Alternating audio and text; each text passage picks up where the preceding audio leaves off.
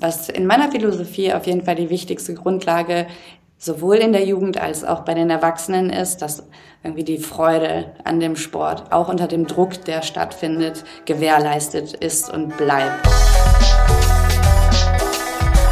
Bahn frei. Komm, dampf nochmal.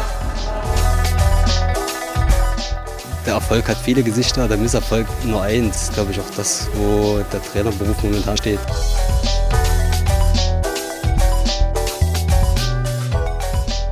Hallo und herzlich willkommen zu einer neuen Folge des Trainer in Sportdeutschland Podcast und zwar zu Folge 27 schon. Wir sprechen hier äh, mit den verschiedensten Trainerinnen und Trainern in Deutschland. Da gibt es nämlich äh, ganz viele und wir sind der Meinung, dass da eigentlich zu wenig drüber gesprochen wird. Denn es gibt ja neben den Bundestrainern und äh, gibt es auch ehrenamtliche Trainer im Verein. Es gibt ähm, Lehrertrainer, mit denen haben wir schon ähm, gesprochen. Es gibt Landestrainer, Nachwuchstrainer. Ähm, also auf den äh, verschiedensten Ebenen ein ganz vielfältiger Beruf und äh, deswegen darüber wollen wir mehr wissen und äh, wir fänden es gut, wenn die Öffentlichkeit auch mehr davon Kenntnis nimmt, was denn eigentlich die Trainerinnen und Trainer in Deutschland für den Sport, aber irgendwie im übertragenen Gesinn auch für die Gesellschaft leisten, denn ähm, sie vereinen sehr, sehr viele Rollen äh, in ihrem Beruf. Sie sind ja nicht nur dann auf die äh, ja, Trainingssteuerung aus, sondern sie sind auch oft mal auf der psychologischen Ebene unterwegs, äh, kümmern sich aber nicht nur jetzt gerade im Nachwuchsbereich äh, um die Athletinnen und Athleten, sondern vielleicht auch um die Eltern. Also da muss man sehr, sehr viele äh, Kompetenzen mitbringen. Ähm, Genau, deswegen wollen wir darüber sprechen. Mein heutiger Gast, ähm, den kenne ich schon äh, ein wenig länger, weil wir gemeinsam bei den äh, Olympischen Jugendspielen in äh, Buenos Aires 2018 waren. Ich freue mich äh, ganz doll, dass ich heute Friederike Fritze Kops zu Gast habe. Herzlich willkommen. Vielen Dank und ich freue mich genauso und sag Hallo, lieber Jens und liebe Welt. genau. Fritze Kops ist ähm, Bundestrainerin Nachwuchs im Deutschen Alpenverein, das heißt für den Klettersport zuständig. Ähm, erzähl uns doch mal, wie du genau dahin gekommen bist, beruflich, wo du jetzt bist. Plant war das so nicht. Das kann ich schon mal vorwegnehmen. Ähm, ich habe damals angefangen, oh, ich weiß gar nicht mehr wann, lass mich kurz überlegen, 2007 oder so, ähm, zu studieren, Sport- und Sozialwissenschaften mit dem Ziel, Lehrerin zu werden, also mit dem offiziellen Ziel auf dem Papier zumindest. Im tiefsten Innern wusste ich schon ziemlich früh, dass ja, ähm, ich mit dem Schulsystem nicht so viel anfangen kann und ich mich nicht hundertprozentig damit identifizieren kann und insofern schon damals irgendwie nach rechts und links gedacht habe, was, was ich mit, den, mit der Kombination und dem Studium sonst noch so anfangen könnte. Ähm, ich habe damals aber auch schon geklettert und äh, eine starke Affinität zu dem Sport und auch zu dem Teilen von dem Sport gekommen als Trainerin. Ähm, ich habe angefangen, in den Wupperwänden zu arbeiten. Da habe ich schon einige Jahre geklettert und habe dort dann angefangen, so Kindergruppen zu etablieren, aber auch Erwachsenengruppen und Top-Rope-Scheine zu machen und dies und das. Und ähm, ja, das Trainerdasein und eben das Teilen von, von diesem tollen Sport, das hat mir unglaublich gut getaugt. Ich bin sehr da drin aufgegangen und irgendwie auch eben drauf hängen geblieben, ganz offensichtlich. Ähm, ja, und im Laufe der, der vielen Kindergruppen, die ich ähm, mit anderen Trainern ähm, dort entwickelt habe und die ich durchlaufen bin, bin ich glücklicherweise, kann man nur sagen, an, an einen ganz besonderen Menschen gekommen, Dieter Oberbeck, der damals auch dort Trainer war und mit dem ich dann auch so Wettkampfgruppen und so Wettkampfkindergruppen gemacht habe, die Gipfelstürmer, wo unter anderem eben auch die Hanna trainiert hat, die ich immer noch trainiere. Und ähm, da, damals sagte Dieter schon zu mir, und da war ich erst seit ein paar Jahren überhaupt Trainerin, auf seine ganz spezielle Art und Weise. Man muss sich Dieter vorstellen mit so einem Rauschebart und immer einer Mütze, so ein echter, wie man sich so einen Almöhi oder so einen echten Klettermenschen, einen alten, weisen Klettermann vorstellt. sagte dann zu mir, Fritzi, ich höre erst auf, wenn du Bundestrainerin bist. Und ich wusste überhaupt gar nichts. Mir war die ganze Welt von Wettkampfklettern und Bundestrainer sein überhaupt doch nicht nah. Also das hat überhaupt noch gar keine Rolle für mich gespielt. Und anscheinend hat das aber doch irgendwie Einfluss genommen auf meinen Werdegang. Denn jetzt bin ich da. Ich bin auf einmal Bundestrainerin. Aber was hast du für Ausbildungswege da noch äh, durchlaufen? Ne? Wann, wann hast du irgendwie welchen Lizenz, welchen Trainerschein gemacht? Wie sah das aus? Also ich ähm, kann dir die Jahreszahlen nicht mehr genau sagen, muss ich ehrlich sein.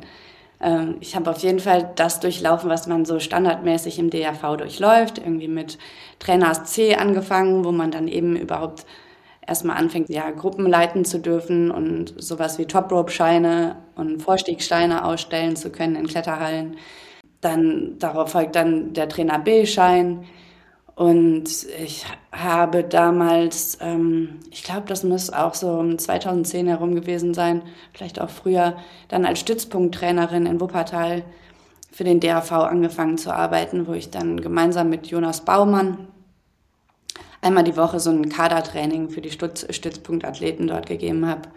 Und das habe ich ein paar Jahre lang gemacht und ähm, 2014 bin ich dann aus Wuppertal, weg nach Köln und habe mit äh, Freunden gemeinsam das Standwerk auf die Beine gestellt und ins Leben gerufen.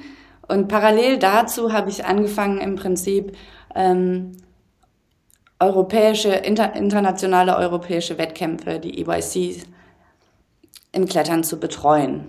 Ähm, damals waren die Strukturen eben noch nicht so, dass es fixe Trainer für, für das Nachwuchsteam oder, oder festangestellte Trainer gab. Und ähm, wir waren als Honorarkräfte dann unterwegs und haben eben Maßnahmen und äh, Wettkämpfe begleitet und betreut. Und so bin ich quasi seit 2014 in dieses System reingewachsen. Also, aber das System ist auch mit dir gewachsen ein bisschen. Kann man das so sagen, dass sich der Klettersport ja in den letzten Jahren auch irgendwo da professionalisiert hat und die Strukturen auch erst gewachsen sind und du dann quasi auch ein bisschen zur richtigen Zeit am richtigen Ort mit deinen Fähigkeiten und Kompetenzen warst? Ähm, ja, das kann man, glaube ich, so sagen und so sehen. Auf jeden Fall, da ist ja unglaublich viel passiert. Wie gesagt, damals gab es noch gar keine Festanstellung.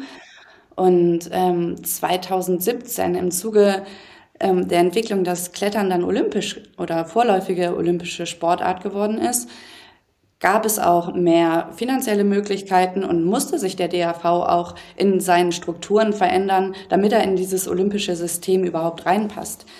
Und in dem Zuge gab es eben Festanstellungen und da bin ich dann auch ähm, direkt mit dem ersten Rutsch als Bundestrainerin für den DAV angestellt gewesen und ähm, ja, durfte ganz viel von der Systementwicklung hoffentlich mit bedingen, aber auch eben mit erleben.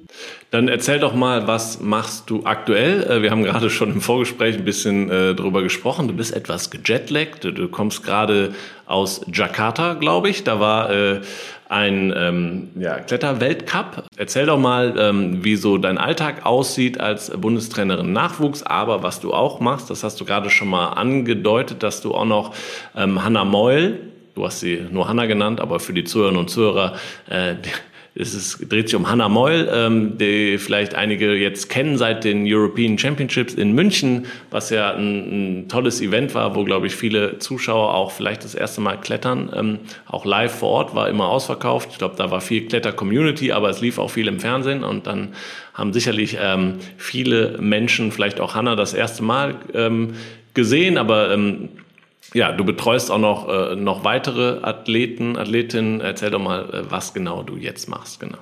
Ja, ähm, so eine Rolle hat sich auch, oder meine Rolle hat sich auch im Laufe der Jahre ein bisschen ähm, verändert und ich habe immer so ein, etwas den Spagat zwischen Jugend und Erwachsenen gemacht.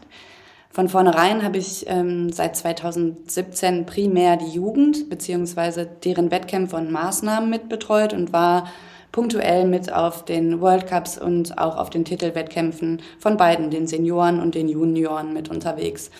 So, dass ich meine Aufgabe im Prinzip so beschreiben würde, dass ich so ein bisschen den Transfer zwischen Jugend und Erwachsenen mehr und mehr übernommen habe. In diesem Jahr ist die Rolle so ein bisschen ähm, nicht eskaliert, aber ähm, ich fühle mich, als müsste ich gerade einen riesen Spagat machen. So beschreibe ich es ganz gern, weil ich seit diesem Jahr aktiv diesen Titel Nachwuchstrainerin ganz neu trage und dementsprechend natürlich auch äh, Erwartungen von, von mir an diesen Arbeitsbereich und von außen herangetragen werden oder entstehen, die im Prinzip auch diese volle Stelle brauchen würden an Kapazität und Ressourcen. Gleichzeitig ist es aber auch natürlich mein, mein Anliegen, mein, meine Rolle und mein Wunsch und eine Aufgabe, den Stützpunkt hier in Köln zu betreuen, wo eben die Athleten Hanna und auch Yannick und ähm, auch Jan eben trainieren. Wobei ich da ganz explizit wirklich im täglichen Training mit Hanna arbeite und ähm, für Yannick und Jan auf jeden Fall den bestmöglichen Support ihnen anbieten will, was Trainingsbedingungen und so weiter angeht. Yannick Floe und ähm, Jan Hoja, genau, für die Zuhörerinnen und Zuhörer, die das nicht wissen. Genau. Und natürlich wohnen auch noch andere Athleten hier, die ähm, aus dem Nachwuchs stammen und Richtung Erwachsenenrücken hoffentlich. Und die habe ich bis, bis Anfang des Jahres beziehungsweise Ende des letzten Jahres auch noch aktiv mitbetreut und da aber auch schon gemerkt, so wow, die Welten zu kombinieren, das ist nicht ganz einfach, weil auf der einen Seite Olympiakandidaten oder Spitzen-Weltcup, Weltklasse-Athleten zu trainieren und auf der anderen Seite eben Jugend B, Jugend A Athleten, die gerade erst irgendwie ihre ersten Erfahrungen in internationalen Jugendwettkämpfen machen. Da sind schon ein paar Paralleluniversen dazwischen. Und das zu vereinen ist dann, ja, dann wird man keiner, keiner Seite so richtig gerecht. Und deshalb wollte ich mich so ein bisschen dieses Jahr darauf fokussieren, merke aber immer noch, also darauf fokussieren, irgendwie in, in der täglichen Trainingsbetreuung nicht mehr diesen Spagat machen zu müssen, aber in meiner Arbeitsrolle und in meiner Aufgabe als Nachwuchstrainerin mache ich eben gerade. Versuche ich beides so gut wie möglich zu kombinieren, was nicht immer ganz einfach ist. Ja. Was muss man denn, wenn du das jetzt gerade so äh, gesagt hast, dann bringst du ja sicherlich aber auch Kompetenzen mit als Trainerin, die genau beide Lager bedienen. Was würdest du denn sagen, was braucht man für Kernkompetenzen gerade im Nachwuchsbereich und was braucht man vielleicht für andere Kompetenzen äh, im Bereich, ähm, ja, wenn man Olympiaathleten betreut? Oh, coole Frage. Ähm, da denke ich erstmal ein paar Sekunden drüber nach. Im Jugendbereich ist es super wichtig, den Athleten vieles zu ermöglichen, denen ein Vertrauen entgegenzubringen, aber auch Leistung einzufordern und das erstmal zu lernen, in welchem Verhältnis das stattfinden muss, weil die machen ihre ersten Erfahrungen auf internationalen Wettkämpfen, denen da eine Entwicklungschance geben. Vor allen Dingen bedeutet das viel auch Kommunikation mit deren Heim- und Landestrainern und oder auch den Eltern, die viel mit denen trainieren, um zu schauen, so dass die Anforderungen, ähm, die an Leistungssportler dann gestellt werden, im Prinzip auch in irgendeiner Art und Weise umgesetzt werden können im Alltag, damit die den Anschluss an die internationale Spitze oder sowieso ans Bundesjugendkader eben ermöglichen. Und das, das machst du, weil du natürlich nicht täglich mit ihnen arbeitest. Also da ja. sind von dir da quasi andere Kompetenzen gefordert als in der täglichen, täglichen Arbeit. Da geht es eher um tatsächlich die Vorbereitung auf den Wettkampf dann oder die Betreuung während des Wettkampfs. Ja, aktuell ist es eben so, dass unser System ähm, nicht zentral arbeitet. Wir machen, haben eine quasi dezentrale Zentralisierung. Wir haben schon Stützpunkte, in denen wir mit den Athleten arbeiten. Das ist in München, wo ganz viele Erwachsene auch angesiedelt sind. Und das ist auch in Köln. Und an beiden Stützpunkten gibt es auch Nachwuchstraining regelmäßiges. Allerdings ähm, wohnen ganz, ganz viele Athleten eben überall in Deutschland verteilt und haben ihre eigenen Trainer und ähm, unterschiedlichste Rahmenbedingungen, unter denen eben trainiert wird. Und das, da ist es vielmehr eine koordinative und ähm, kommunikative Aufgabe, die ich übernehme. Und wir versuchen irgendwie innerhalb eines Trainerteams in der Jugend Maßnahmen zu generieren und zu planen, wo die Jugendlichen dann mal zusammenkommen. Aber das hat aktuell nichts mit täglichem Training zu tun. Wir versuchen die wirklich dann bestmöglich auf die Wettkämpfe vorzubereiten und ähm, den, an den Stellen Input zu geben, an denen wir es geben können, damit sie den Anschluss halten oder bekommen. Genau. Und bei den Erwachsenen ähm, im, im Training mit Hanna jetzt zum Beispiel geht es viel spezifischer zur Sache. Das ist ja eher der, also wenn die Jugend so der, der Rohschliff ist des Diamanten, kommt dann bei den Senioren und der Feinschliff. Und da gehört das ganze Paket zu. Natürlich sind, sind das alles Sachen, die auch bei der Jugend schon eine Rolle spielen. Irgendwie mentales Training und ja, physisches Training, der Aufbau vom Training, die Periodisierung. Und je weiter man in die Weltklasse kommt, desto detaillierter geht es zur Sache und desto genauer muss man auch wirklich hingucken, an welchem Rädchen drehen wir jetzt. Und individueller wahrscheinlich, oder? Also betreuungsmäßig, ne? Da braucht jeder was anderes. Was in meiner Philosophie auf jeden Fall die wichtigste Grundlage sowohl in der Jugend als auch bei den Erwachsenen ist, dass irgendwie die Freude an dem Sport auch unter dem Druck, der stattfindet, gewährleistet ist und bleibt. Weil aus dem schöpfen die, die meisten Menschen, Jugendliche und Erwachsene, auf jeden Fall die größte Power. Und das ist für mich der wichtigste Grundstein, der durchgängig auch die wichtigste Rolle spielt mit. Ich habe das ja wahrgenommen bei den äh, Olympischen Jugendspielen, als ich äh, mit dabei war, dass du das auf jeden Fall vermittelst. Ich kann mir aber, ähm, also ne, die Freude an dem Sport und das merkt man dir auch an. Ist das nicht schwierig, dass dann, dass du dann nicht nur diejenige bist, die dann da die Freude vermittelt, sondern du auch Tacheles redest, äh, wenn es um, um Leistung geht dann? Fällt dir dieser Spagat schwer? Ja. also ähm, an mancher Stelle könnte es mir sicherlich gut tun, noch mehr in die Stränge gehen zu können. Ähm, es braucht schon immer irgendwie einen, einen gewissen Reiz oder eine, eine wirkliche Grenze muss überschritten worden sein oder es ist wirklich eine, eine harte Diskussion, an, die an einen Punkt kommt, wo ich anfange, hart zu werden wo ich klar spreche, wo ich eine Ansage mache und dann ist das auch so. Ähm, ansonsten, ja, da, wie gesagt, da muss aber irgendwie erst die Situation wirklich für da sein, damit das in mir rausgekitzelt wird. Glaubst du denn, als äh, ich meine, du hast gerade von deiner Philosophie gesprochen, das finde ich, das höre ich auch öfter, dass Trainerinnen und Trainer ja schon ihre eigene Philosophie immer haben und mitbringen. Findest du das wichtig, dass das jeder Trainer auch so individuell hat, um bestimmte Dinge auch herauszukitzeln, so dass oder dass auch eine Verbindung zu einer Sportlerin oder zum Sportler so gut ist, weil der Trainer eben die oder die Philosophie hat. Das muss ja irgendwo auch matchen. Und spürst du das und, und glaubst du, dass das, ähm, dass das wichtig ist für Trainerinnen und Trainer schon, dass klar ist, wofür sie stehen? Also, dass man sie auch so dann auch als, als Athletin, Athletin auch wahrnimmt, dass man das weiß. Das ist, ich kann mich darauf verlassen, die Fritze ist immer so. Oder das ist ihre Philosophie, darauf kann ich mich verlassen. Ich weiß, ne, dass ich sie auch in, dann entsprechend äh, einschätzen kann.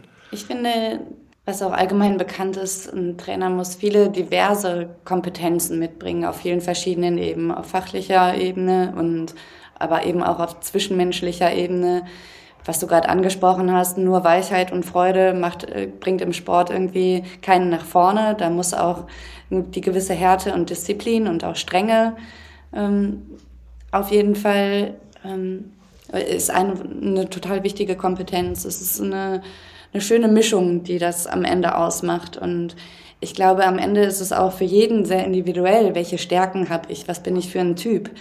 Mm, ich versuche mich sehr viel damit zu beschäftigen, wie ich selber funktioniere und was meine Stärken sind, weil wenn ich mich darauf verlassen kann, dann kann ich auch authentisch sein. Und das ist es, was es am Ende wirklich den, den Trainer ausmacht, wenn er authentisch ist in dem, was er ist und wie er ist. Und ähm, deshalb finde ich es auch so schön, in einem Trainerteam zusammenzuarbeiten, wo jeder verschiedene Stärken hat, auf die man dann irgendwie zurückgreifen kann ich sehe um meine Stärken und ich sehe auch, wo ich weniger stark bin und weiß dann, an, an wen ich mich wenden kann, um das zu ergänzen, um am Ende dem Athleten ein Paket zu geben, was den Athleten individuell wieder am besten unterstützt. Und dann ist es natürlich gut zu wissen, also den Athleten oder die Athletin auch lange zu kennen. Jetzt ähm, an dem Beispiel ähm, Hannah Moll, die du schon seit wann begleitest du Hannah und äh, würdest du sagen, das ist so, ja, wie würdest du da die ähm, Beziehung beschreiben? Ähm, ist es ähm, oder wie wichtig ist es, jemanden so lange auch zu betreuen? Das ist für mich auf jeden Fall was sehr Besonderes. Ich betreue die, ich kenne Hannah seit über zehn Jahren und habe sie mit elf Jahren, sprich vor über zehn Jahren, auf ihrem ersten Kids Cup erlebt und schon trösten dürfen, als sie aus der Route rausgefallen ist, was so unfair war, weil sie hätte ja eigentlich noch weiter klettern können. Und ähm, schon damals war ihr Ehrgeiz unglaublich groß. Das ist ein anderes Thema. Ähm, ja, das ist was Besonderes, was je nach Beziehung eben sehr fruchtbar sein kann, wenn das Team gut funktioniert, aber nicht unbedingt muss. Ich glaube nicht, dass das eine, eine wichtige, die wichtigste Voraussetzung für einen Erfolg am Ende ist. Ich, ähm, es ist ja auch so, dass Hanna nicht alleine mit mir seit zehn Jahren trainiert, sondern die Hanna hatte wirklich auch das Glück, immer an viele verschiedene großartige Trainer zu gelangen. Unter anderem eben auch Dieter, von dem ich anfangs erzählt habe. Was, was uns, glaube ich, auch nochmal besonders verbindet, weil wir dann auch gemeinsam mit Dieter und Hanna trainiert haben. Ja, dadurch habe ich halt die Möglichkeit, sie sehr gut kennengelernt zu haben und ihre Persönlichkeitsentwicklung miterlebt ähm, zu haben, was ein unglaubliches Glück ist, weil ich dann ganz genau im Training auch weiß, wie, wie sie drauf ist und was heute angesagt ist, was, was man ansprechen kann, was man sie lieber sein lassen sollte. Und ja, ich kann, kann sie sehr, sehr, oder wir verstehen uns ganz oft mittlerweile ohne Worte. Das ist halt so, wenn man jemanden lange, lange kennt und ja, sich aufeinander verlassen kann und dann eine gute Vertrauensbasis da ist. Was ist denn, haben auch, wenn du so zurückblickst, so ähm, gibt es irgendwie einen Moment äh, als Trainerin, wo du gesagt hast, okay, jo, das ist es, das will ich, äh, du hast erzählt, ne, dass du mit den Kindern am Anfang, dass das da irgendwie so Klick gemacht hat, dass du ähm, jetzt nicht unbedingt Lehrerin werden willst, aber irgendwie gab es den Moment, wo du gesagt hast, jo, Trainerin, that's it. Äh, nachdem war es der äh, Dieter, der es gesagt hat und du musstest dann du musst es dann werden und hast, hast es äh, gesagt, so das ist, äh, ja, dann, dann mache ich das.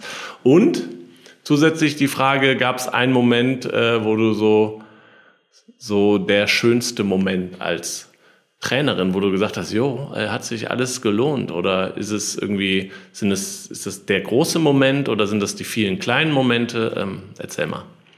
Zur Frage, ob es den Moment gab, ob ich Trainerin werden wollte, unbedingt, oder wo das für mich klar war dadurch, dass ich das irgendwie immer nebenbei schon gemacht habe, neben meinen Berufen. Also ich habe nachher auch angefangen als leitende Trainer in den Wupperwänden zu arbeiten, hatte noch einen halben Job in der Uni, wo ich mit Jugendlichen gearbeitet habe.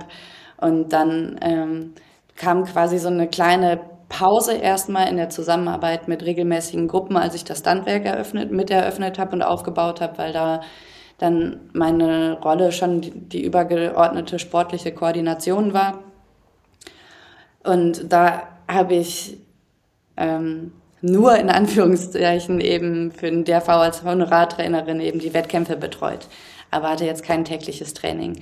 Und insofern war ähm, war das quasi so ein, eine Entwicklung, die wirklich stattgefunden hat. Das war nicht der Moment, wo ich gesagt habe, so das will ich jetzt für immer nur das machen, sondern es hat mich einfach die ganze Zeit begleitet und es, es erfüllt mich so sehr, dass es mich nicht losgelassen hat und dass es einfach dazu gekommen ist, dass ich da bin, wo ich jetzt bin. Und ich glaube, da bin ich ganz viel einfach meinem Herzen gefolgt und der, das hat mich dann dahin geleitet, weil auf den Wettkämpfen, was so in deine weitere Frage übergeht, ich finde es einfach so unglaublich spannend und toll und wunderbar begleiten zu dürfen und sehen zu dürfen, wie Athleten sich entwickeln, was die alles geben, wie sie Gas geben und dann entweder auf dem äh, Wettkampf dafür belohnt werden oder in den Keller fallen und sich da wieder rauskämpfen um wieder auf dem nächsten Wettkampf aufzustehen und ähm, alles zu geben. Und diese Entwicklung und das aufzufangen, sowohl die Freude aufzufangen, als auch eben die Frustration, die Wut und die Trauer auffangen zu können. Und das irgendwie vielleicht hoffentlich in, in eine Richtung ähm, ja, anstoßen zu können. Das erfüllt mich unglaublich. Und das ist es wirklich auch am meisten, was mich am Trainersein irgendwie berührt und ja, motiviert. Dieses Gefühl zu haben, Menschen hier wirklich in der Entwicklung begleiten zu können. durch dick und dünn gehen zu können und dann im besten Fall eben auch ein Ziel zu erreichen. Das ist ja für einen Trainer irgendwie dasselbe für den, wie für den Athleten am Ende. Also nicht dasselbe vom, aber es ist ein, ein ähnlicher Weg. Man setzt sich ein Ziel, man tut alles dafür und dann, wenn es erreicht ist, wow, wie geil ist das, wenn ein Plan funktioniert. da kommt schon enorm Freude auf. Und insofern sind es auch wirklich die, die Kumulation, die Anhäufung von vielen kleinen Momenten und kleinen Freuden und großen Freuden und Trauer und ah, Frust und wieder rauskämpfen und weitermachen, was, ähm, ja, was mir über die Dauer so viel gibt als Trainerin, dass ich das einen richtig geilen Beruf finde. Sehr gut. Also du hast jetzt nicht den Moment genannt, was ich gut finde, die mehreren Momente und eigentlich die Faszination beschrieben, die der Beruf äh, auf dich ausübt. Ähm, und du hast jetzt ja quasi gesagt, dass der Beruf so äh, dir so viel Spaß macht. Wenn du jetzt siehst, okay, Nachwuchsathletinnen, Athleten gibt es. Ähm, wie ist denn, wie ist es um den Trainerinnen und Trainernachwuchs bestimmt? Dann ist es eher meistens so, ja, geht so. Ähm, start, mach doch hier mal einen Aufruf. Ähm, jetzt hast du es gerade schon in deinen eigenen Worten verpackt. Warum sollte die Zuhörerinnen und Zuhörer vielleicht Trainerin oder Trainer werden? Ja, jetzt habe ich äh, da gerade schon ganz schön viel rausgehauen, was mich persönlich angeht. Also wenn man verliebt ist in seinen Sport oder in den Sport, den man gerne macht, dann ist es auch irgendwie ein natürlich, natürliches Phänomen, dass man seine Liebe irgendwie mit anderen Menschen teilen will. Und das, das allein gibt unglaublich Freude, egal auf welcher Ebene man das macht, ob man das irgendwie im breiten Sport macht oder auf äh, Spitzensportebene. Und das Tolle finde ich, mit Athleten zusammenarbeiten zu dürfen, die wirklich was können, ist einfach auch, dass man sieht, so wow, ich, ich gebe einen Input und da passiert direkt was. Und äh, die Entwicklung, die die machen eben auf dieser Ebene, die ist so enorm. Und ja, ähm, es ist eben neben dem äh, physischen Training, was man mit denen macht, äh, das Zwischenmenschliche, was mir unglaublich taugt, was mir sehr viel gibt. Und das ist ein Geschenk, sehen zu können, wie ein, wie ein Athlet sich entwickelt, vom Jugend-B-Athleten bis zum Junioren, bis zum Senioren. Und da auch eventuell an der einen oder anderen Stelle einen Einfluss zu haben auf die Persönlichkeitsentwicklung, weil, wow, wie man gefordert ist in, in einem Leistungssport und wie man sich committen muss. Das sind ganz besondere Persönlichkeiten. Und ja, da begleiten zu dürfen und Einfluss nehmen zu können, ist ähm, auf jeden Fall ja, ein Geschenk. Sehr gut. Das macht Spaß auf den, auf den Beruf, auf jeden Fall. Ähm, was kannst du denn ähm, sagen, wenn wir so langsam schon zu Ende kommen. Ich weiß, halbe Stunde geht schnell vorbei. Ähm, was hast du denn als Trainerin gelernt, was du vielleicht in, ähm, ja, in deinen normalen Alltag mit rübernimmst? Wo du gesagt das hat mir eigentlich der Trainerberuf gegeben. Deswegen bin ich äh, so und so in anderen Situationen. Oder vielleicht, wo du noch besser geworden bist. Das hast du vorher schon gut gemacht, aber ähm, diesbezüglich, ähm, ja, dass die Situation kam so und so oft äh, in deiner Arbeit vor, wo du gesagt hast, okay, das, äh, das kann ich gut übertragen. Ja, da spielt vieles eine, eine Rolle, würde ich sagen, schon mal. Rolle ist vielleicht auch da ein ganz, ganz spannender Begriff in dem Zusammenhang, weil ich erlebt habe, wie ich mich in verschiedenen Rollen irgendwie äh, zurechtfinden muss. Und das ist gepaart aus den Erwartungshaltungen, die von außen auf einen reinprasseln, mit den Erwartungshaltungen, die man selber an sich hat. Ähm, und von heute auf morgen quasi Bundestrainerin zu sein, war für mich am Anfang schon so, boah, jetzt muss ich aber auch hier überall was können und dann muss ich alles noch besser können. Jetzt trainiere ich ja auch, jetzt bin ich ja auf einmal Bundestrainerin, jetzt sehen mich auch alle so als Bundestrainerin. Was mich in den ersten Jahren unglaublich dazu getrieben hat, viele Fortbildungen zu machen und irgendwie sehr, sehr darauf zu gucken, was ich auf ähm, sichtbarer Ebene irgendwie, ne, so ja, Athletik, Hantel, Langhanteltrainer und hier und da äh, alles noch an, an Kompetenzen dazu gewinnen kann, damit ich auch das Selbstbewusstsein am Ende habe, zu sagen, so ja, ich bin eine gut ausgebildete Bundestrainerin.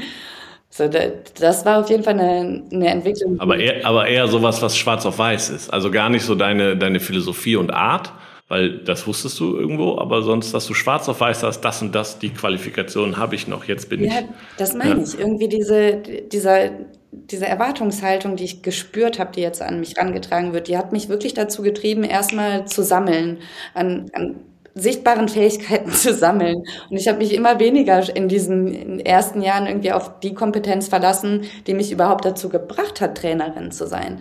Also schon, ähm, ich habe mir quasi in den Jahren irgendwie so einen harten Mantel nach außen angezogen, so wow, hier bin ich so. Und ich, vor allen Dingen, ich war eine der wenigen Frauen zwischen alten Herren da oder zwischen viel Testosteron in, in der Coaching Zone. Und dann ähm, wollte ich auch irgendwie aktiv aus der Rolle raus, hier die Yogatante zu sein oder so, die viel Gymnastik mit den Kindern macht am Anfang. Also ich nicht, nee, ich bin aber auch eine ganz harte Trainerin. So, das hat mich auf jeden Fall gepusht dazu. Und im Laufe der Jahre habe ich aber dann auch gesehen, okay, das ist nicht das, ich muss schon authentisch bleiben, sonst fühle ich mich nicht wohl in meiner Rolle. So, verlass dich wieder auf das, was du wirklich kannst. Das war so ein bisschen Rückkehren zu mir selbst in, in der ganzen Zeit. Und ähm, ich glaube, das ist einfach was, was nicht nur im, in meinem Beruf, sondern auch im Alltag eine ganz wichtige Rolle für mich spielt, so authentisch zu sein und mich auf mich verlassen zu können, auf meine Stärken verlassen zu können. Ähm, darüber hinaus ist auch äh, das Thema Emotionen wirklich eins, was, äh, was was meinen Alltag und meinen Beruf bedingt hat und bedingt, zu sehen, wie sehr Emotionen wirklich deine Wahrnehmung färben. Wenn, also ich fühle ja sehr auf den Wettkämpfen mit. Mein, ich würde mir immer gerne ein Pulsmesser anlegen, weil mein Herz fängt schon immer ganz schön an zu rasen, wenn einer unserer Athleten da vorne auf der Matte ist. Aber das kennt, glaube ich, jeder Trainer.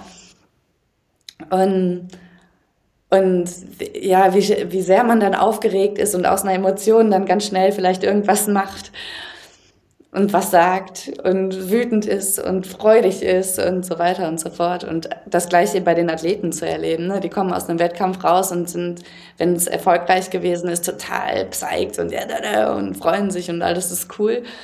Und wenn es scheiße gelaufen ist, wenn mal was nicht so geklappt hat, wie es geplant war, was dann aus den Mündern manchmal rauskommt, das sind einfach die puren Emotionen, die da sprechen. Und zwei Tage später kann man dann mit denen reden und ist, dann sind die Emotionen gesettelt und dann sieht man auf einmal wieder klarer. Und das ist ein ganz, ganz krasses Learning, was ich auch in meinem Alltag immer wieder sehe. Also, okay, habe ich so einen Emotionsrausch, lasse ich das vielleicht erstmal durchrauschen, weil ich weiß ganz genau, erst wenn das weg ist, sehe ich eigentlich wieder, was hier los ist und dann lohnt es sich auch zu reflektieren und zu. Ich finde, das hat es nochmal äh, sehr, sehr gut äh, zusammengefasst und äh, ich finde es sehr, sehr schön, dass du das so persönlich erzählst, was dich, äh, was dich antreibt und bewegt als ähm, Trainerin. Ich glaube, da ähm, und man merkt, dass das sehr authentisch von dir rüberkommt, was ich ähm, sehr gut finde, weil ich glaube tatsächlich ja auch, dass man dadurch die, äh, ja, seine Athletinnen, Athleten, Sportlerinnen, Sportler halt auch besser erreicht, wenn man diese Authentizität ja, beibehält und auch ähm, jeder weiß, woran er dann dabei bei dir ist und äh, bei der Trainerinnen und Trainern ist. Fritze, vielen, vielen Dank ähm, für das äh, tolle Gespräch. Ähm, es hat mir sehr, sehr viel Spaß gemacht. Ich hoffe, dass wir uns äh, wiedersehen, dass äh, Hannas Weg und dein Weg als Trainerin, vielleicht mit Hanna, mit, mit Yannick oder äh, im Nachwuchsbereich äh, so weitergeht, dass wir uns nochmal auf irgendwelchen Events, die da äh, groß äh, am Horizont erscheinen, vielleicht wiedersehen. Das würde, das würde äh, mir sehr viel Freude machen. Ich habe auf jeden Fall ähm, das Thema Klettern äh, mit dir und Hanna in Buenos Aires ganz anders kennengelernt, äh, als ich es vorher kannte und es bin äh, großer Fan geworden, auch wenn ich selber nicht kletter. Cool. Ja, muss man auch nicht selber machen, um Fan zu sein. Das ist auch so ja. geil zum zu gucken. Genau, also ähm, vielen, vielen Dank, dass du zu Gast warst ähm, und natürlich euch da draußen vielen, vielen Dank fürs Zuhören. Empfehlt diesen Podcast gerne weiter, gibt uns äh, eine gute Bewertung, das hilft uns. Ähm, wir brauchen gute und viele neue ähm, Trainerinnen und Trainer in Deutschland, Männer wie Frauen. Ähm, Im Klettern vielleicht habe ich gerade wahrgenommen, vielleicht mehr Frauen. Ich weiß nicht, hat, hat sich das gewandelt oder bist du da immer noch äh, eine Exotin? Nee, das hat sich zum Glück echt richtig gut gewandelt. Ich bin nicht mehr alleine im Testosteron wegen. das, das ist wunderbar. Genau, da, dahin soll es gehen. Ähm, ansonsten, wir haben ähm, diesen Monat, im September, glaube ich, ähm, ein, ein Trainerinnen- und Trainerschwerpunkt auf unseren Sportdeutschland Social Media Kanälen. Es war der Thanks Coach Day schon am 26.09. Auch nochmal verspätet von hier aus diesem Podcast heraus. Danke, danke an alle Trainerinnen und Trainer da draußen für die tolle Arbeit ähm, und den Einsatz und das Engagement auf äh, den verschiedensten Ebenen. Genau. Ihr könnt allen Trainerinnen und Trainern Danke sagen, indem ihr diesen Podcast abonniert und weiterverbreitet. Fritze, vielen, vielen Dank für deine Zeit. Ich bin sehr glücklich, dass wir die Zeit gefunden haben, weil das als Anekdote, es hat sehr lange gedauert, bis wir, ein, bis wir einen Termin für diese äh, Folge bekommen haben. Deswegen ist sie jetzt auch nicht Mitte September, sondern eher Ende September kommt die raus. Vielen Dank dir. Danke auch, dass ich Gast sein durfte. Es war eine Freude. Genau. Und an alle Zuhörerinnen und Zuhörer, ähm, wir hören uns dann in einem Monat wieder. Bis dahin, danke, ciao und tschüss. Bahn frei. Komm, dampf nochmal. Der Erfolg hat viele Gesichter, der Misserfolg nur eins. Glaube ich auch das, wo der Trainerberuf momentan steht.